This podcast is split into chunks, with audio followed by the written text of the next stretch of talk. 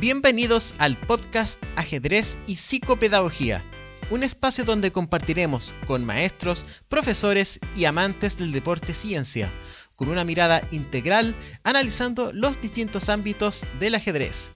Con Elías Ortiz Pastenes, psicopedagogo, licenciado en educación, veremos un poco del ámbito competitivo, educativo y social del ajedrez. El día de hoy tenemos un invitado de lujo, campeón mundial de ajedrez en la categoría sub-14 en Mazatlán, México, el año 1984. Campeón mundial senior en Aquiterme, Italia, el 2017. Ganador de un sinfín de torneos internacionales y referente del ajedrez latinoamericano. Hablamos del maestro Julio Granda le mandamos saludos a Importadora Bilingual, la empresa chilena que revolucionó la industria del ajedrez aquí en Chile, convirtiéndose en la empresa con más variedad de productos de ajedrez a nivel sudamericano. Muchos ya lo conocerán, tal vez con el nombre Ajedrez Chile, o los habrán visto en torneos nacionales. Tiene todo lo que buscas en ajedrez, tableros de vinilo, de madera con finas terminaciones, tableros electrónicos, relojes con incremento y sin incremento, ajedrez gigante y una variedad increíble de libros de ajedrez. Pueden visitar su página web para ver todo eso y más deportes en www.importadorabilingual.cl. ¿Necesitas un sitio web para publicitar tu empresa o tal vez vender tus productos? Piensa en Agape Web. Ellos tienen precios especiales para ajedrecistas y colegios. Contáctate con ellos al 342 315-325 o mediante su sitio web www.agapeweb.cl. Hoy día hablaremos con el maestro, el gran maestro peruano Julio Granda, campeón mundial en las categorías infantil y senior, campeón panamericano, vicepresidente de la FIDE el año 2018. Buenas tardes, maestro. Para nosotros es un gusto poder tenerlo en, en el podcast. Un cordial saludo a todos, un gusto también poder departir gratos momentos en esta entrevista. Muchas gracias. Maestro, queremos conocerlo, hablar con usted, eh, tener un ratito de, conversación. Eh, queremos saber casi todo. ojalá pudiéramos estar mucho más, más tiempo. Eh, sabemos que su nombre es Julio Ernesto Granda Zúñiga. Es gran maestro internacional. Nació el 25 de febrero en Camana, Arequipa, Perú. Sus padres don Daniel y la señora Zoila, el tercero de seis hermanos. Ahora, ¿usted nos puede contar algo más de su niñez? ¿Cómo llegó el ajedrez a su vida? ¿Cómo inició su carrera? Y si más de su familia también lo practicaba. Bueno, dicen que mi abuelo le, gustaba jugar, pero curiosamente él no, no le enseñó a mi padre, sino mi padre aprendió en el colegio y destacaba en ese ámbito amateur, no solo en el colegio, sino también en la policía cuando él estuvo un tiempo sirviendo a la policía, no tantos años, pero, pero curiosamente ahí le quitaron la afición porque alguien le llevó un jugador de club para que le ganara y fue tal la paliza que mi padre dijo, nunca más vuelvo a jugar. Y eso lo marcó y, y lo había dejado efectivamente, pero el año 72 a raíz del famoso match Fischer-Spassky, él se acuerda que sabía jugar ajedrez. Y por esas circunstancias es que él nos enseña. Yo tenía cinco años, pero él no consideraba que yo estaba apto para aprender ajedrez porque no sabía ni leer ni escribir. Pero yo de curioso atendía las clases igual que mis hermanos y luego empecé a jugar con ellos y, quería pensar que, que, luego pues el ajedrez eh, sería parte inevitable de mi vida. Maestro, dentro de sus hermanos, ¿alguno ha practicado el ajedrez? Tal vez no de manera profesional, pero sí participando de torneos o perteneciendo a algún club. Al comienzo pues jugábamos en casa, pero eh, nosotros somos en realidad siete, entonces somos tres varones seguidos y mis dos hermanos mayores, eh, al ver que yo les ganaba, ya no querían jugar conmigo, ¿no? Ah, Pero aún así adquirieron un cierto nivel, tanto así que a nivel regional fuimos a competir en la ciudad de Arequipa, que es de esta zona. Arequipa está considerada la segunda ciudad del Perú. Y quedamos campeones eh, departamentales a nivel de Arequipa, Mm. representando a Camaná, a nuestro colegio. Pero claro, esa, esa fue toda la participación eh, de los Granda a nivel de equipos.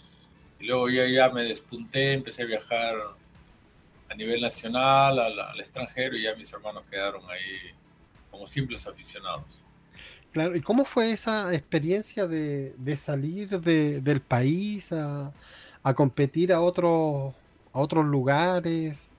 Bueno, primero de casa, ¿no? Porque nosotros vivimos en el campo de una manera bastante rústica, porque claro, era, eran los momentos de, de esa época, ¿no? Mm. No había los servicios básicos, pero éramos tan felices porque teníamos bastante espacio. Camaná es una zona, es un valle bastante fértil. No solamente hay cantidad de cultivos, sino también hay un eh, mar generoso con, con mucha pesca y también eh, varios ríos, ¿no? Entonces puedes incluso encontrar camarones, peces y bastante fruta. Entonces, yo desde pequeño, ya a los seis años yo tuve que hacer mi primer viaje fuera de casa y luego ya a los siete años tenía que viajar todos los fines de semana a la ciudad de Arequipa para competir en diferentes, bueno, unos torneos de ascenso a primera categoría. Así que ya me acostumbré a viajar. Mi vida desde muy chiquito estuvo marcada por el ajedrez. Y luego ya con 12 años empecé a viajar al extranjero. Bueno, a mí se me hacía natural viajar, no, no era algo que, que me emocionaba especialmente, porque desde muy chiquito lo hice. ¿Dónde fue la, la primera experiencia en un torneo internacional? Sí, justo fue en Puerto Rico el año 79, en un torneo conmemorativo por el Día Internacional del Niño.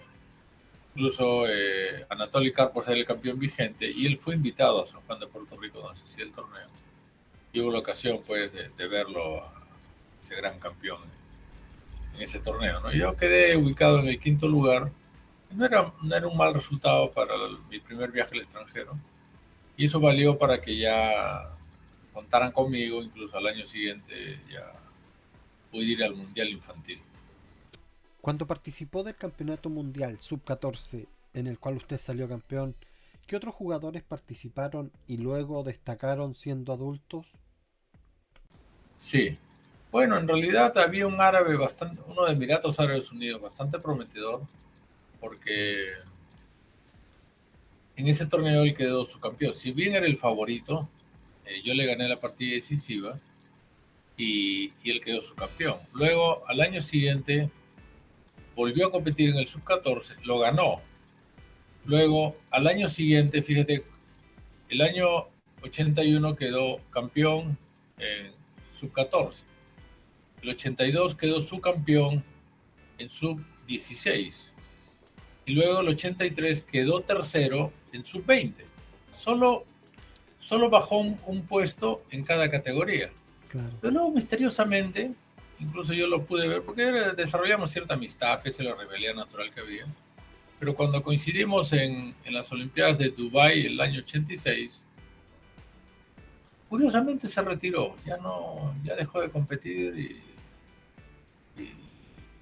fue un misterio, ¿no? Porque claro, él tenía resultados, estaba muy em- empeñoso en, sobresalir, tenía, se nota que tenía dinero porque me acuerdo que en ese mundial que se jugó, el mundial sub-14 que yo lo gané, que se jugó en Mazatlán, México, él tenía un entrenador eh, eh, palestino que había estado en Chile, curiosamente, ¿no? Y hablaba, hablaba español. Y- y bueno, hicimos cierta amistad. Eh, y, alguna vez fui a visitar su suite, porque ellos andaban en suite, tenían mucho dinero. Sí. Y vi ahí toda la sala llena de libros de ajedrez, ¿no? Todas las enciclopedias, los informales abiertos, ¿no? Y, y este hombre tiene mucho dinero, ¿no? Claro. pero, pero, pero yo le gané la partida porque, porque él estaba muy bien preparado, en realidad sacó ventaja, pero por una cuestión instintiva, él me estaba, él estaba dominando en el flanco de Dami. No sé cómo había un movimiento de fuerzas al flanco de Rey y le empiezo a montar un ataque que ya no pudo controlar y le gané. Tiene que tener mucha anécdota usted en, en todo este tiempo. Bueno, Eh, a- a- a- justamente en ese mundial pasó una anécdota bastante curiosa, ¿no? Porque cuando yo le gano justamente a Said Ahmed Mohamed, que, era, que es el nombre de este, de este muchacho, bueno, este, este ajedrecista retirado, porque no, no, he vuelto a saber de él. Eh, los mexicanos estaban tan contentos, mucho más que yo, por supuesto, que me lanzaron a la piscina. Pero ni, ah. siquiera me, ni, siquiera me lanzaron a la parte más profunda, sino a una parte, pero de puro miedo, porque no, no sé nadar, me está ahogando, ¿no? Ah. Me está ahogando, sí. Felizmente una, una rioplatense, puede ser un...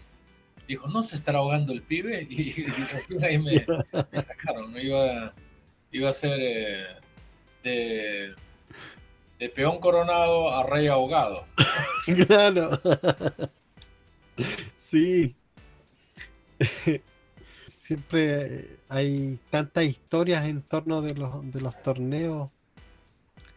Luego, en su participación ya más juvenil, eh, participa en, en, Olimpiadas, mundiales, se roza con, con la elite mundial. ¿Cómo fue ese, ese periodo? Bueno, como te decía, yo me acostumbré a viajar desde muy jovencito, pero claro, viajar cuesta, ¿no? Y si no tienes resultados es bien difícil que eso se pueda mantener, ¿no? Pero se dieron una serie de circunstancias favorables porque cuando yo en el 80 gano el Mundial Infantil ahí en México, al ganar, eso, las circunstancias creo que ayudaron. Eh, y Perú venía de varios regímenes militares y justo asume la presidencia un gobierno de elecciones, ¿no? Y gana don Fernando Belaúnde Terry, que me recibe en Palacio de Gobierno. Entonces, que te recibe el presidente con todo lo que eso implica, influyó bastante como para que me empezaran a apoyar un poco y empecé a viajar más seguido al extranjero. Incluso el año 82 me dieron una beca muy generosa, una beca integral para que yo viva, estudie y siga compitiendo en el extranjero, pero ya radicando en la capital, en Lima. Mm. Y y claro, luego la beca se terminó porque era pretendiente para que terminara mis estudios secundarios. Y luego cuando yo ya tenía ciertas dudas, eh, a veces estás en una meseta y no pasa nada. Pero sí, sorpresivamente el año 86 recuperé la inspiración, por llamarlo así, y, y conseguí sin hacer nada en especial, simplemente jugaba con más decisión, con más concentración tal vez, y conseguí el título de gran maestro en Cuba. Y claro, ya con el título de gran maestro, eso ya me permitió tener cierta independencia, ya yo podía viajar sobre todo a los veranos europeos, básicamente en España. Y claro, tenía, tenía cierta solvencia económica y ya me acostumbré a viajar de una manera, eh, digamos, continua a Europa, que es donde, está, donde había más torneos, y estuve viajando 20 años seguidos. 20 años seguidos. Mm. Desde el año 79 eh, justamente hasta el año 99. ¿Y cómo, cómo se produjo eso de, decidir en un momento apartarse del ajedrez, regresar a, a, su, a Arequipa y, y dejar de lado las, competencias y el tablero? Bueno, es, una historia bastante curiosa que es muy difícil de, explicar en una breve entrevista. Pero sí podría hacer un resumen, una síntesis. El año 98, eh, yo no había tenido, no, no estaba teniendo buenos resultados en el ajedrez, pese a que el 95-96 tuve unos buenos, buenos, un gran resultado, mejor dicho. Eh eh, compartiendo el primer lugar en los torneos de un, torneo muy importante en Ámsterdam, la capital de los Países Bajos, donde el año 95 compartí el primer lugar con Jan Timan y el año siguiente compartí el primer lugar con Ivan Chuk. Con Timan él fue declarado ganador por mejor sistema, pero el año siguiente yo fui declarado ganador al tener mejor sistema que Ivan Chuk. Con jugadores bastante fuertes fue un gran resultado fueron grandes resultados. Pero en el 98 no, pese a que tenía una, un sponsor privado, pero no estaba teniendo resultados. Y, y, de pronto me ofrecen ser candidato a la alcaldía de Camaná. Incursionar en la política no era para nada mi objetivo, ni, pensaba, pero eh, los seres humanos somos pues bastante frágiles, muchas veces impredecibles. Pese a que yo sabía, yo sentía que eso no era para mí, terminé aceptando. Y bueno, eso influyó muchísimo para que empezara a ver la vida de otra manera. En ese camino, en, ese, en esas circunstancias, me pasaron cosas bastante extrañas, de difícil explicación.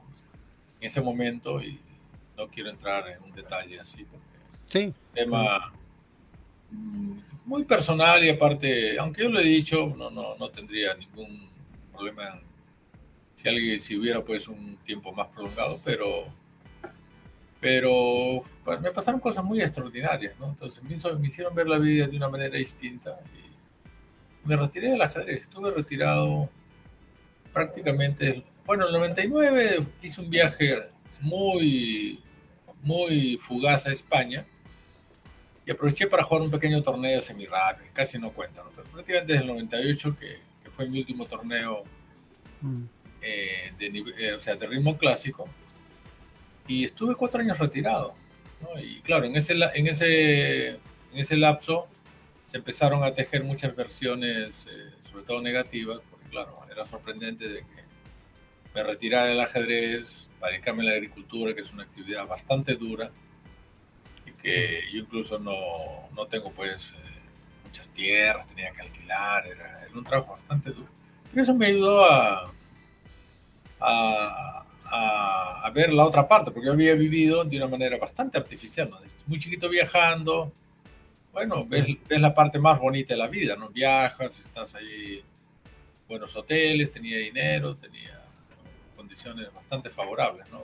Comparado a la gran mayoría de gente. Pero eso está trabajando en el campo, tener que madrugar, estar con las inclemencias del clima, de los ladrones también, porque los ladrones acechan los cultivos, bueno, yo tenía que hacer casi todo. Entonces fue, fue algo bastante duro de, por el contraste de vida que yo llevaba, pero que me hizo mucho bien, ¿no? Y empecé a ver la vida de otra manera y yo no pensaba volver, pero sin embargo, el, cuatro años después, el año 2002, se unas circunstancias y, volví al ajedrez. Claro, todas esas eh, especulaciones negativas que se habían hecho, incluso me tildaban de loco, de, tenía problemas de diversa índole bueno, yo volví el 2002, jugué el campeonato nacional, lo, volví a ganarlo con porcentajes similares a las anteriores ediciones. Luego viajé al extranjero y empecé incluso a tener incluso hasta mejores resultados que antes. ¿Y cómo fue ese, ese regresar a, a los torneos? Eh, después hubo una preparación previa. Eh, bueno, nunca, nunca yo me caractericé por prepararme de una manera ajedrecística. Mi, mi, preparación más que todo era de índole física, psicológica, trataba de estar bien, trataba de estar con, con ganas de jugar. ¿no? Lo técnico no era, no, nunca ha sido mi característica prepararme te estoy hablando de esa época. Ahora olvídate. Ahora el ajedrez evoluciona de tal manera que si no, si no, sabes muy bien lo que juega tu rival no te preparas, pues mal asunto, ¿no? Porque ahora el ajedrez ha evolucionado y sigue evolucionando de una manera vertiginosa. Pero en ese entonces ya las máquinas dominaban, pero no era tanta la preparación. y sobre todo a un nivel a un nivel eh, peruano, pues donde tampoco se caracteriza la gente por una preparación muy intensa entonces me servía, ¿no? Y por eso es que, seguía teniendo resultados y luego eh, incluso gané el Capablanca el 2003, tuve, buenas actuaciones. Maestro, después de haber vivenciado todo lo que nos comenta, ¿cómo vivió el volver a salir campeón mundial? Claro, pero esta vez desde la categoría senior. Bueno, en realidad eh, yo no pensaba jugar ese torneo porque más que todo porque, bueno, es un torneo ya, como un torneo refugio, ¿no? Porque claro, ya, mm. yo eh, digo un poco en broma, ¿no? Gané, el, ganó, gané los extremos, gané el, infantil, gané el de, el de veteranos, algo falló en el medio.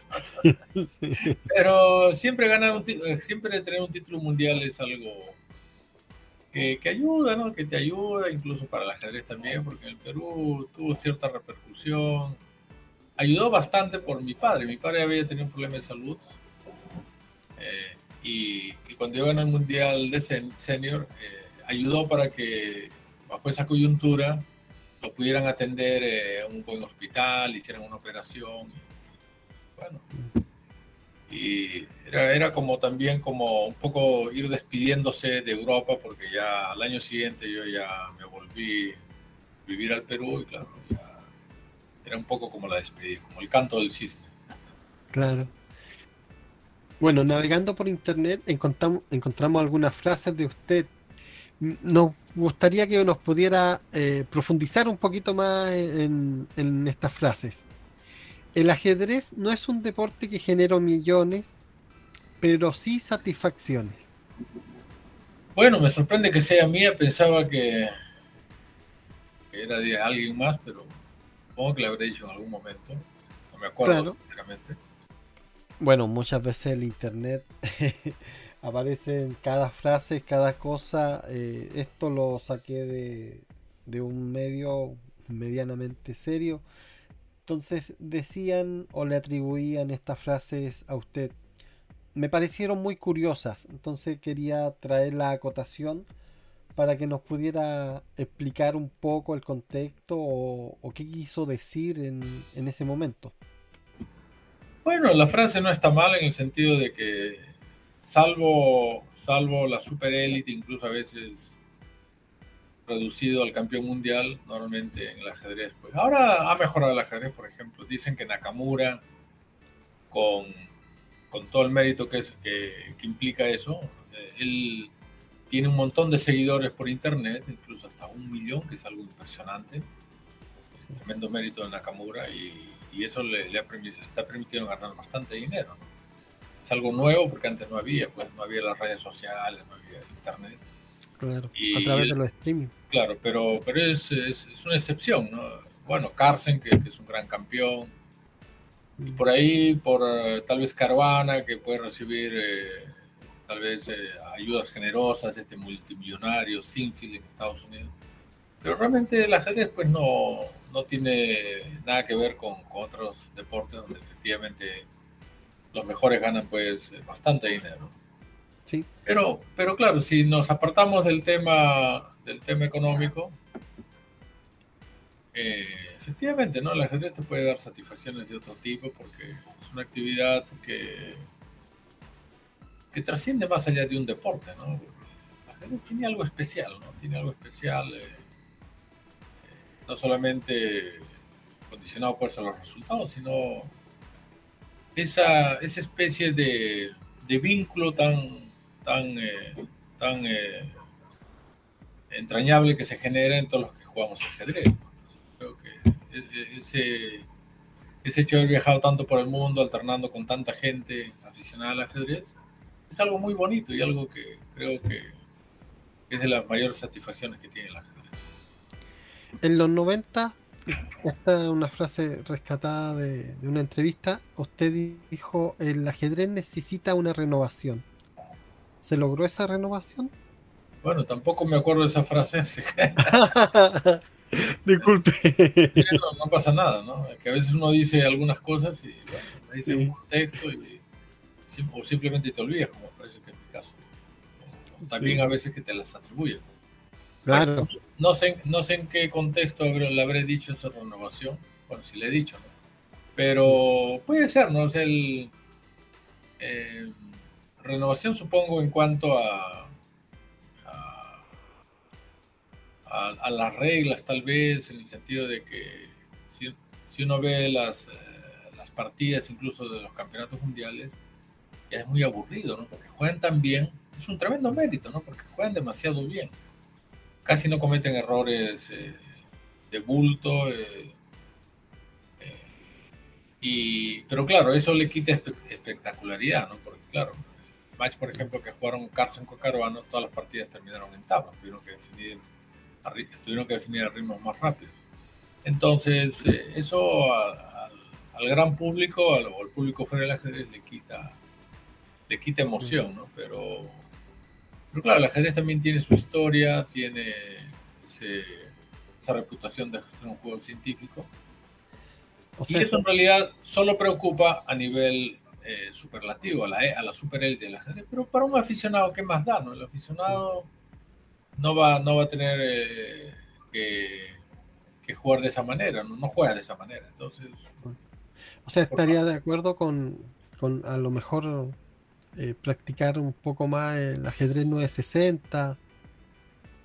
Bueno, ahora hace poco veía que Kasparov ahí estaba jugando ese, ese, ese, bueno, esa variante de ajedrez y, y, y, también ahí los mejores destacan, ¿no? O sea,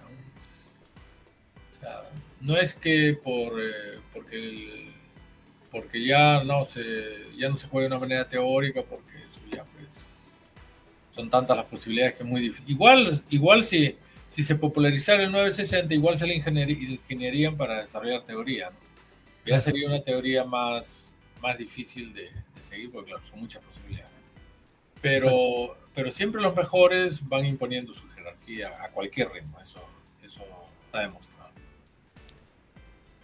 bueno, esta frase la, la, tengo como que la dijo en la Olimpiada en Argentina 78. Es un indicio que algo está fallando en el continente. Es un desafío conseguir que algún país del continente organice una Olimpiada. También me gustaría que se organizara un círculo latinoamericano. Bueno, ahí creo que tengo que ser... Eh porque yo no, yo no jugué el 78. Sí, pero tal vez eso, eso curiosamente, curiosamente me suena haberlo dicho, en, el sentido de que, de que Latinoamérica pues eh, está un poco rezagada, no está actualizada, sentido de que como en el, como en el fútbol pues hay una rotación de continentes, sin embargo las Olimpiadas, salvo las que se hicieron en Argentina, no se, no se está haciendo ni se está proponiendo ninguna Olimpiada en nuestro continente. No solamente eso, sino que ya eh, no se están haciendo grandes torneos. Porque Argentina en su mejor momento era el país con diferencia que hacía grandes eventos. Bueno, ni hablar del famoso match de Capablanca Alequín en 1927, pero luego eh, hacía grandes torneos. Incluso Fischer era un enamorado de Argentina se hacían importantes torneos y, él se sentía muy a gusto ahí. Pero, pero ya, claro, Argentina ha tenido cierto declive económico, cultural, y aunque mantiene gran tradición de torneos, pero no de esa, de esa magnitud. Pero, pero a mí siempre me ha inquietado de que teniendo pues una lengua en común, una cultura parecida, con, con muchos vínculos, tenemos muchos, muchas más cosas en común que diferencias todos los países hispanoamericanos. Y es una pena que, al menos los países eh, más influyentes, que en cada país no se haga un torneo al año. Imagínense que, Chile, por ejemplo, garantice un torneo al año, un buen torneo al año. Perú, Bolivia, todos los países, pues, eh, digamos, exceptando tal vez algunos países de, Centroamérica que no tienen tanta tradición, pero, pero digamos que haya, que haya un, siquiera unos 10 países involucrados que, que se comprometa a hacer un buen torneo cada año. Pues habría, habría un contexto pues, como para que los, eh, los jóvenes, eh, los aficionados tengan ahí un circuito de torneo, pero no se hace. Es una pena que realmente no, no tengamos los ejercicios esa capacidad para convocar y hacer un circuito que beneficiaría a todo el continente. Bueno, esta frase está en relación a educación. Luego vamos a hablar un poquito más acerca de educación, pero eh, la frase dice, el ajedrez es cada vez más reconocido como una herramienta de educación. ¿Qué nos podría decir de esa frase? Bueno, yo creo que esa frase ya recurrente porque efectivamente el ajedrez eh, es un juego que genera un pensamiento lógico y todo, todo lo que ello favorece a quienes lo practican. Y sobre todo que es una manera muy, muy directa de, inculcar tantos valores a las personas, sobre todo a los niños, y en edad escolar mucho mejor. Pero claro, eh, se están haciendo en algunos lugares con, con, relativo éxito, pero es una pena que, que no se haga de una manera más, eh, más eh amplia, ¿no? Más países y sobre todo que no haya, yo creo que obviamente eh, enseñar ajedrez va a traer a los que les gusta el ajedrez, pero no va a ser tan masivo, porque, pero sin embargo, si se utilizara, esa, es una idea mía, si, se utilizara, por ejemplo, la tecnología que tenemos ahora, y por ejemplo, meter el ajedrez en la historia, ¿no? Historia, pero de una manera profesional, bien hecha, aprovechando toda la tecnología que tenemos, eso sería mucho más atractivo para, para los niños. Pero claro, implica hacer un trabajo bien hecho, convocar. Y ese es un desafío que, que debería hacerse, no sé si, si, la FIDE o incluso alguna empresa privada que tenga sensibilidad con el ajedrez. Si se lograra hacer eso, sería mucho más, eh, mucho más llamativo a los niños en general. No solamente al niño que le gusta el ajedrez, sino a los niños en general. Y claro, ya sabemos las bondades del ajedrez, porque yo a veces nombro algo tan pequeño, ¿no? El ser humano, pues nuestra condición humana es tremenda, ¿no? Entonces, somos egoístas, solo vemos lo que está muy cerca a nosotros, no vemos mucho más allá. Pero un niño que juega ajedrez ya tiene que entender que tiene un rival al frente, tiene otro pensamiento, otra perspectiva. Ese pequeño detalle ya le va a ayudar muchísimo en la vida, porque va a ver que, tiene que respetar a, a, otra forma de ser, a otro pensamiento, a otra entonces, es, con ese pequeño aporte ya vamos a lograr eh, algo importante que de pronto no se puede lograr con otras actividades. Entonces, el ajedrez tiene pues un sinfín de aplicaciones, un sinfín de beneficios y, no requiere mayor inversión. Entonces, decimos, ¿no? Incluso en un mundo cada vez eh, peor, tal vez, yo veo el mundo peor, pues masificamos el ajedrez, ¿no? Pero no es tan sencillo si no se hace pues un, un plan bien elaborado, es lo que te decía, ¿no? recurriendo a la, tecnología, convocar pues a expertos de diversas índoles y, sacar un producto de primera calidad que, se pueda eh, expandir en todo el mundo. Eso sería un tremendo aporte del ajedrez al mundo. Claro. Esta frase, eh, la misma entrevista se la atribuía a usted, pero también yo se la he escuchado al, al periodista Leoncho García el ajedrez es un producto con muchas virtudes, pero que no se vende adecuadamente. Bueno, yo creo que coincidimos ahí, justo un poco lo que decía, de que si no se hace, pues, eh, o sea, el ajedrez ya tiene, tiene un buen prestigio, ¿no? El ajedrez en general está asociado a la inteligencia, está asociado a la estrategia, a cosas positivas. Pero claro, eh, realmente si nos fijamos porcentualmente, es pequeñísimo porcentaje de la población que, entiende el ajedrez. Ahora que sepa mover las piezas, pues de pronto hay más gente. Pero que tengan, yo digo, ¿no? Que tengan un nivel de entendimiento, no, no somos tantos, ¿no? Es un pequeño porcentaje. Eh, entonces, claro, eh, no, no, no, hemos sabido, no hemos tenido la capacidad de proporcionarlo mejor con todas las virtudes que tiene. Y, y claro, por eso digo, no solamente el, no solamente el ajedrez, sino también eh, ir más allá, ¿no? Que el producto sea más, más amplio, más, eh, más atractivo, sobre todo para los niños. Y si se lograra eso, yo creo que el ajedrez daría un paso importantísimo en, que efectivamente sea, sea muy practicado por más gente mundo. maestros, sabemos que no existen fórmulas mágicas sobre todo en la vida ni en el ajedrez tampoco. Eh, por esta razón queremos que, pedirle que nos detalle lo más que pueda o, hablar un poquito más extendido sobre el trabajo que hizo Perú en las categorías infantiles, porque prácticamente en los últimos 20 años eh, ha logrado superar, a superar al resto de los países de la región y convertirse en una potencia ajedrecística hay ejemplos, son muchos los que tiene Perú. De buenos jugadores, me refiero. Bueno, eso sí es un poco misterioso, ¿no? Porque eh, por deducción lógica, muchos como tú estarían pensando efectivamente de que hay un trabajo, pues, muy bien elaborado, algo importante se está haciendo, pero no es algo que, esté así, o sea, que, sea, que sea ahí palpable, ¿no?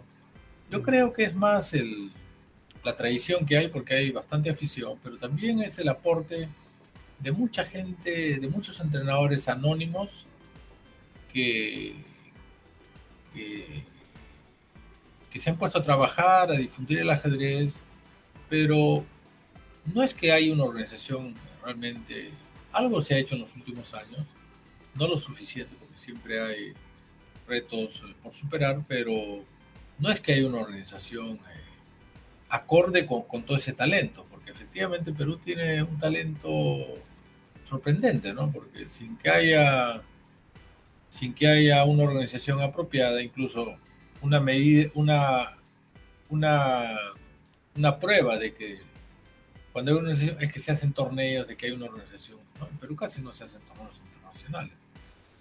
Y, y, los jugadores que hemos destacado ha sido porque desde muy jovencitos tuvimos la, las oportunidades de ir al extranjero.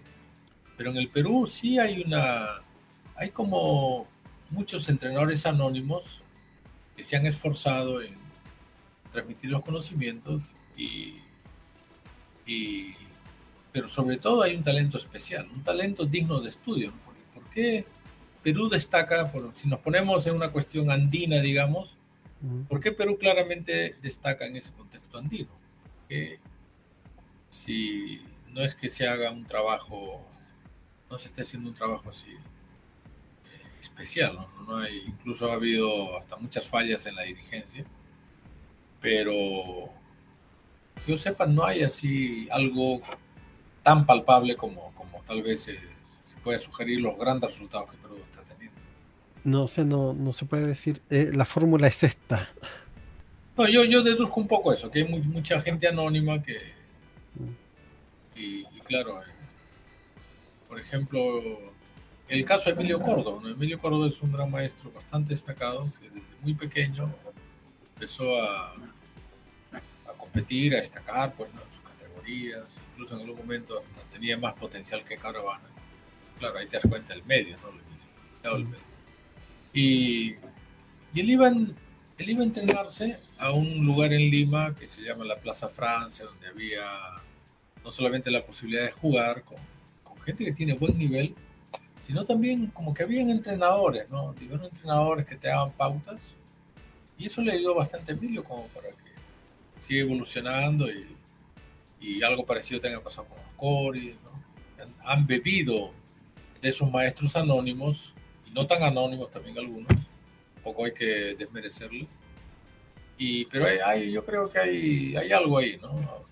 Pero claro, no, yo no, mi formación fue distinta, ¿no? Yo, yo casi no pasé, yo no soy de Lima, pero yo creo que muchos pasan por, por eso. Por ejemplo, a nivel de federaciones no, no, se, no se trabaja como seriamente en la formación, que hayan cursos para promover entrenadores o un trabajo en escuela. Eh, hay, hay cosas, pero no, como que no está muy bien organizado. O sea, no, no, es un trabajo que esté eh, sistematizado, ¿no? De pronto hay intenciones por, por una dirigencia, otra. Se ha avanzado, evidentemente, no es algo, no es algo indiferente, porque efectivamente ya, incluso para la gente común, ya algo, el ajedrez no es tan popular, pero ya algo la gente fuera del ajedrez, como dice, ah, no, Perú destaca en ajedrez. Claro, son muchísimos resultados sostenidos durante los últimos 10 años, hasta 20 años, no lo sé. Y, claro, eso hay que explicarlo de alguna manera, ¿no? Pero no es que haya una organización tan, tan esmerada que digamos. Se, se, está intentando, obviamente, se está intentando, porque, por ejemplo, no hace mucho hubo un torneo, un torneo nacional, y la asistencia fue de más de 500 participantes, incluso más de 600 participantes. Entonces, eso te da una señal de que realmente hay, muchos niños jugando y con, ganas de, de, superarse, de, encontrar en el ajedrez un, estímulo. usted ha estado dentro de, de la Federación Internacional como vicepresidente. ¿Cómo ve las federaciones latinoamericanas? Bueno, mi paso por la FIDE fue realmente muy circunstancial. yo lo llamo como una aventura electoral más que dirigencial, porque el título de vicepresidente en la FIDE eh, a veces se puede interpretar que, está pues el, presidente y todo es el, segundo, ¿no? ¿no? es así, ¿no? Hay muchísimos vicepresidentes, incluso algunos honoríficos. Yo fui, yo estuve entre la plancha, entre la fórmula, digamos, para las elecciones. Entonces, pero las circunstancias no propiciaron que, yo me pudiera involucrar más en la FIDE. Hubieron también algunas divergencias que también, vamos decirlas, pero al margen de eso, yo, las, mis circunstancias de que yo recién había vuelto de, de Europa con la familia, tenía que organizar muchas cosas. Entonces, no, no, era, no, era el momento adecuado como para que me pudiera involucrar más con la Pero de todas maneras, eh, hubo algún contacto con, algunos dirigentes del continente. Y tengo que hacer una crítica, sin menospreciar, sin, sin eh, evaluar el trabajo que se hace, porque creo que siempre se hace algo. Pero hay un problema en general en la dirigencia, no solamente aquí en Latinoamérica, donde tal vez los casos sean más pronunciados, sino también en casi todo el mundo, ¿no? Porque antiguamente el deporte era como un hobby para aquellos que lo practicaban. Eh, bueno, tenían una actividad y de pronto iban ahí un rato, en su tiempo libre. Pero con, el, con la modernidad ya los deportistas se volvieron profesionales porque si no, no podían competir con los que realmente se dedicaban. Entonces, y en el ajedrez de alguna manera pasa eso también, aunque el profesionalismo del ajedrez sea un poquito, claro, no hay tanto dinero para, salvo para la superélite, pero de todas maneras hay premios, hay, hay posibilidades económicas. Sin embargo, la dirigencia, la dirigencia no ha evolucionado con los tiempos modernos, porque se mantiene todavía, que es muy bonito, ¿no? Oye, yo, yo soy presidente de la federación, pero soy ad honorem. Qué bonito que suena. Mm. Pero eso es irreal, ¿no? Porque ¿quién va a trabajar gratis? Eh, y, en realidad es un trabajo de responsabilidad que merece un buen sueldo o, ingresos de acuerdo a su capacidad. Hay fórmulas, ¿no?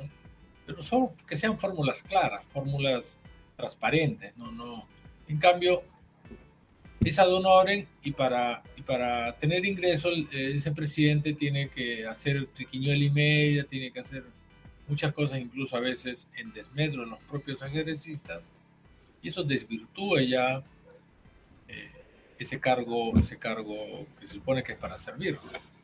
Entonces, yo veo que, que, hay esa constante. Entonces, de pronto tú encuentras muchos dirigentes que obviamente les gusta el ajedrez, pero que están muchas veces más preocupados en conseguir un beneficio propio que, que en ir más allá, ¿no? Porque claro, hay que, si uno quiere realmente hacer cosas importantes, el tema económico casi tiene que ser algo, tu beneficio personal tiene que ser algo secundario, ¿no? Tienes que ver algo más allá, ¿no?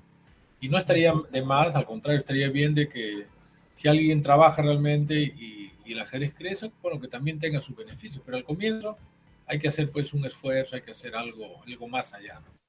Pero casi no se ve ese tipo de dirigentes, ¿no? La mayoría están ahí, pues, que se quedan en el cargo, que quieren de una manera u otra, muchas veces bastante artificial, quedarse de una manera inapropiada, y, y eso al final creo que no, es algo, es una, es una mala costumbre que se ha desarrollado. Incluso a, los torneos, ¿no? A veces se, se hacen torneos donde los dirigentes obligan a que los participantes se alojen en un hotel un mm. hotel previamente ya coordinado con, eh, con la organización, donde se supone que se reparten unas ganancias y esquilman a los padres, a los participantes. Entonces son, son cosas establecidas que, que no están bien, ¿no? Pero claro, ya cuando hay un beneficio y la gente se acostumbra a ello, ya no quiere renunciar.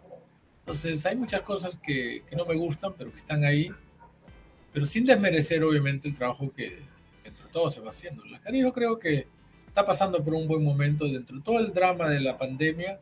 Creo que todo eso ha beneficiado al ajedrez. Se están dando señales de ello y, de pronto hace falta pues mayor dinamismo, hace falta romper esa mediocridad, esas, esas cosas en la dirigencia, no solo en la dirigencia, sino en todo lo que tenemos pues que ver con, el desarrollo de la gente. Maestro, agradecerle el, el espacio. Eh, queda el micrófono abierto para lo que usted estime conveniente. Bueno, ha sido muy grato de partir estos momentos y por supuesto saludar especialmente a todos los vernos. Y creo que, como vuelvo a repetir, la ajedrez está pasando por un buen momento. Cada vez se le reconoce más, hay más expansión. Y hay que tener ¿no? esa determinación, esas ganas de, de seguir apoyando esta disciplina porque creo que es un aporte eh, importante para, para, la sociedad, ¿no? O sea, a veces eh, nos preocupamos en hacer inversiones en, hospitales, que está bien, ¿no? Pero, pero, por ejemplo, conseguir que un niño le guste el ajedrez es una inversión que, que, va a tener eh, muchísimos beneficios para, bueno, no solo en el ajedrez, sino en el deporte en general, pero el ajedrez como que tiene algo especial. Y hay que, hay que tener esa, esa expectativa pues, de que las cosas vayan mejorando y contribuir de la manera de lo posible. Sí, realmente los, los niños, las futuras generaciones son eso, las futuras generaciones. Nosotros vamos a depender de ellos y, y, el ajedrez no escapa a esa regla. Ahora, ¿cómo, cómo entregarles las mejores herramientas también a ellos? Sí, es un desafío, pero hay que, hay que buscar ¿no? la, manera de que eso, o sea, hacer el ajedrez más atractivo a los niños. Mm. Porque yo continuamente escucho proyectos para las escuelas y todo eso, pero, pero creo que hay, que hay que ir un paso más allá y, y, tener esa, esa inventiva como para que para el ajedrez cada vez sea más asequible a todos. Sí. Bueno, maestro, agradecerle, pero montones por, por la posibilidad, por el espacio. Con todo gusto y una vez más un gran saludo a todos. Antes de concluir este capítulo, queremos dejarlos cordialmente invitados para este domingo 9 de octubre, que le llevaremos un programa especial desde la hermosa ciudad de Pucón, donde se jugará el Campeonato Nacional Escolar organizado por el Instituto Nacional del Deporte. Ahí conversaremos con los participantes a esta cita nacional. Conoceremos algunos jugadores, entrenadores y representantes de los colegios clasificados a este Nacional Escolar Sub-14. Desde ya, muchas gracias.